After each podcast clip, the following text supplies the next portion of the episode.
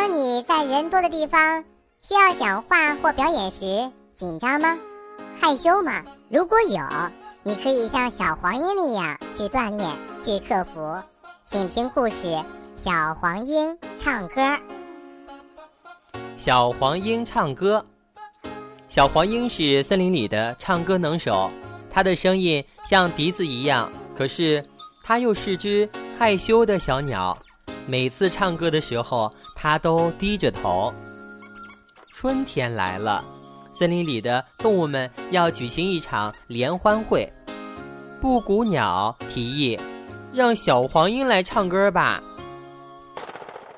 大家听了都很赞成，可是小黄莺说：“嗯，不行，我害怕在人多的地方唱歌。”妈妈鼓励他勇敢一些。小黄莺最终参加了联欢会，该他上场了。他看到台下无数的小动物时，紧张和害羞顿时涌上心头，声音也颤抖起来。小黄莺觉得自己唱的难听极了，他只唱了一半，就飞下了台。在回家的路上，小黄莺遇到了顽皮的小八哥。小八哥说：“小黄莺胆子小，唱歌唱一半还是唱不好。”小黄莺听了更加羞愧了。